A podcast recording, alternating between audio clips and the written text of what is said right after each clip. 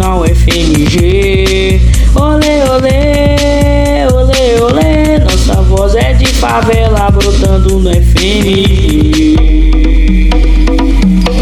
Quebrada no ar.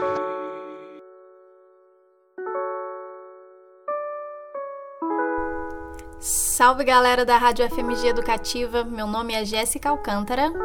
O meu é Grabs e tá começando mais uma temporada do Quebrada no Ar. O Quebrada é um espaço de troca entre artistas e fazedores de cultura das periferias de BH. E a gente fala sobre temas que perpassam a vivência, a performatividade e a arte nas quebradas da cidade. Na nossa primeira temporada, a gente recebeu artistas do Slam, que é uma competição de poesia falada, e na segunda, artistas das danças periféricas. Isso mesmo. Por aqui a gente tem sempre um papo cabeça sobre esses assuntos com produtores e artistas que vivenciam a favela todos os dias. E por falar em vivência de quebrada, o nosso convidado de hoje nasceu e vive até hoje dentro de uma das maiores favelas da América Latina e aos 21 anos realiza projetos de destaque na cena cultural da cidade. Com a palavra, Pablo Xavier. Oi, eu sou o Pablo, sou cria do Serrão, nascido e criado mesmo porque eu nasci no hospital evangélico que fica na rua da minha casa e nunca mais arredei o pé daqui. Sou filho de Danilo e de Geraldo, sou neto de Raul, de Rita e de Cida.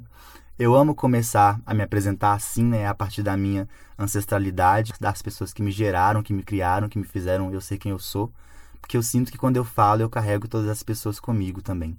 Eu tenho 20 anos de idade, sou artista e produtor cultural. Faço parte de alguns coletivos aqui da Serra, que é o Grupo Identidade, um grupo de danças urbanas, e o Balé Brasil, que é um grupo de dança popular brasileira.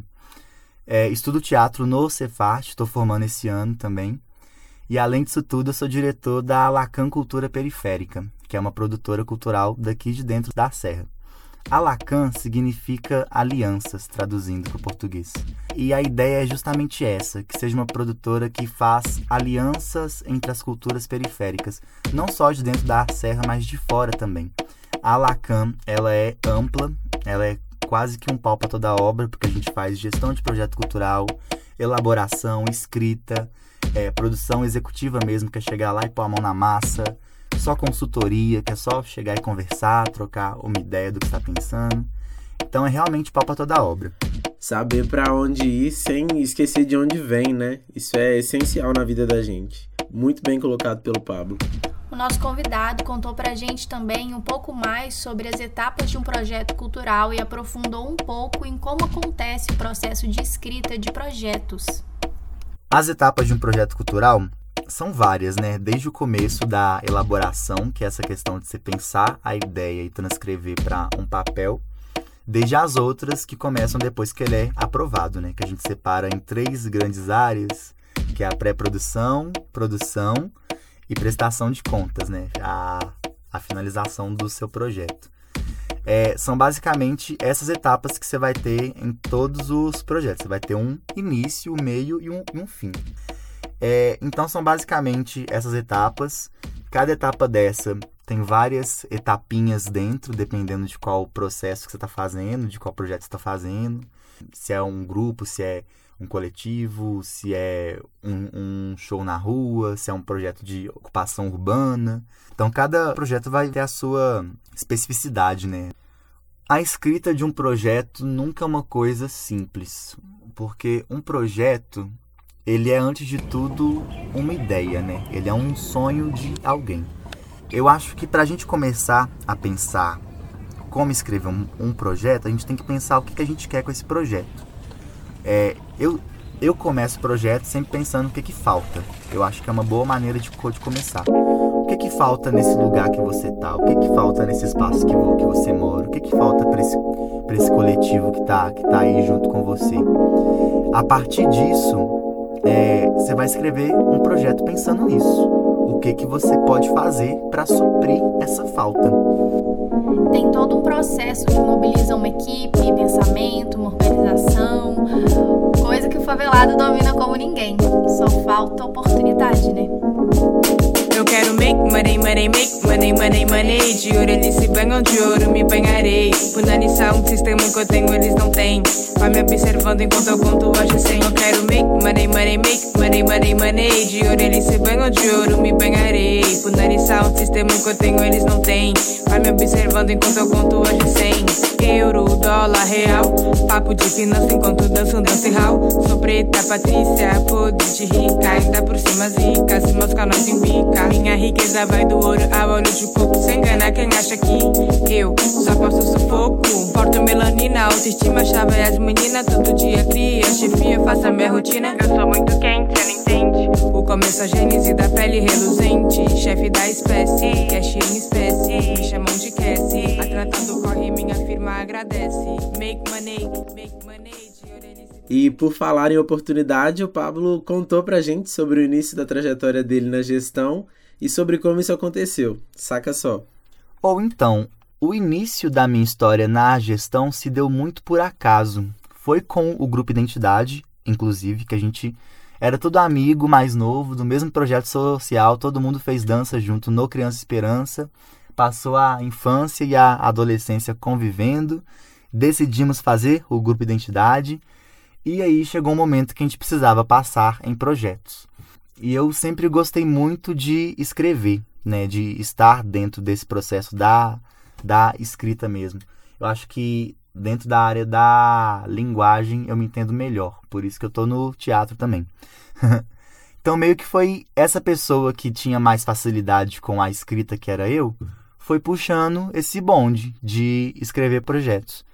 A gente escreveu bastante coisa e não passamos mesmo nas coisas que a gente escrevia. O primeiro projeto que o Grupo Identidade foi aprovado foi um projeto de ocupação do Chico Nunes. É, e foi só isso, só ocupação, não tinha dinheiro nenhum rolando. A gente apresentou, estreou o Abre Caminho no Chico Nunes com, com essa aprovação. Mas o espetáculo todo foi na camaradagem. Foi contando com pessoas próximas, com um iluminador que a gente conhecia, que era amigo nosso, que ia topar trabalhar e dividir bilheteria.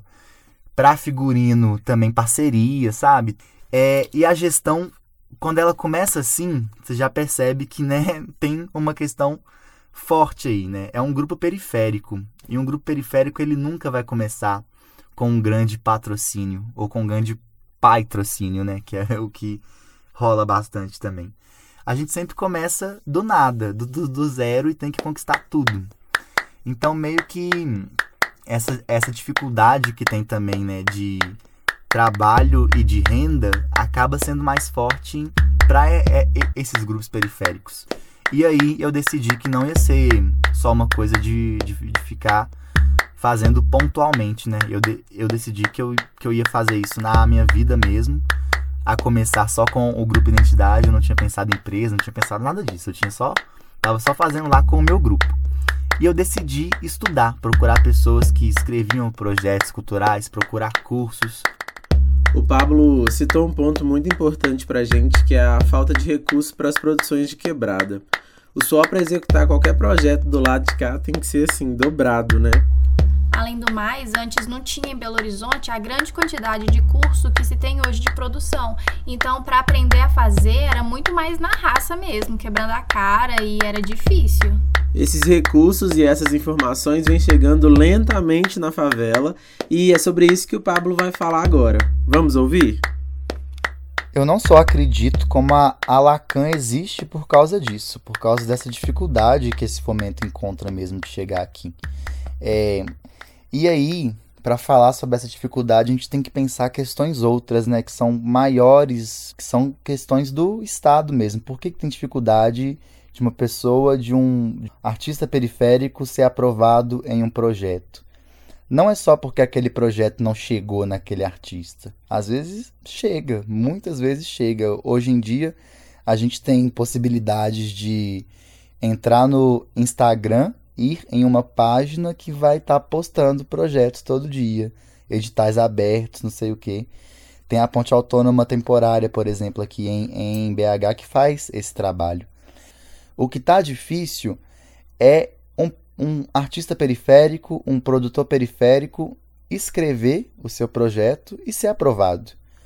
E aí a gente pode pensar que isso pega 500 mil questões, mas eu queria falar de uma específica que é a educação dentro das periferias.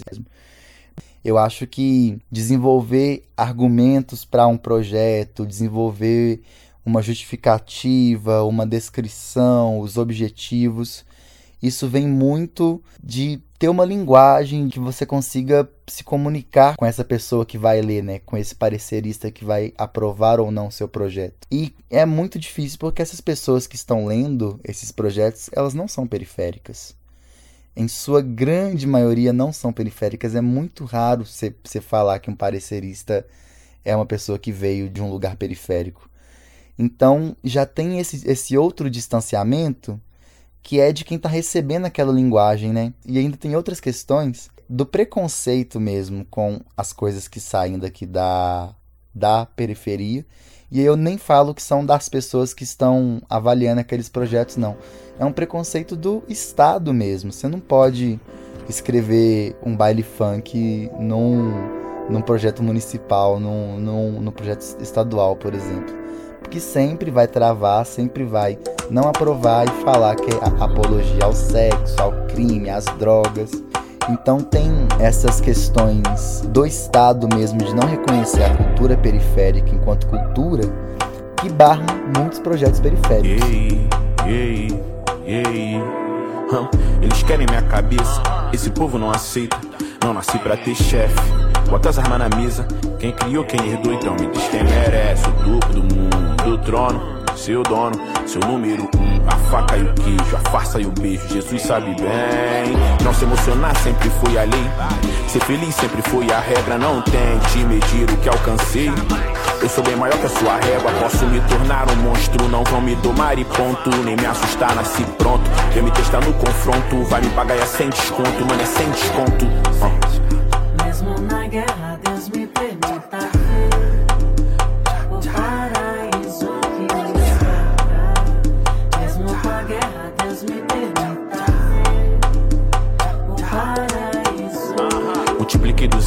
apontado positivo.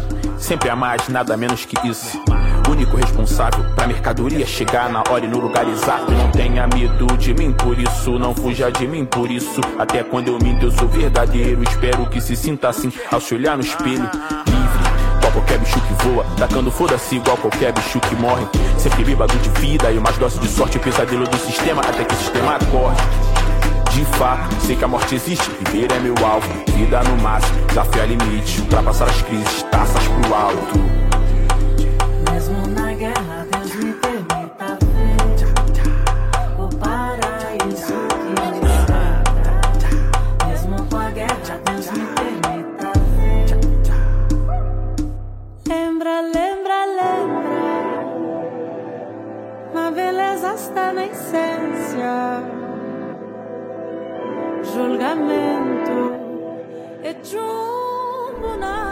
solução para um melhor acesso da favela aos meios públicos de fomento é que o Estado e a sociedade parem de criminalizar o que é produzido na favela, que parem de criminalizar o favelado.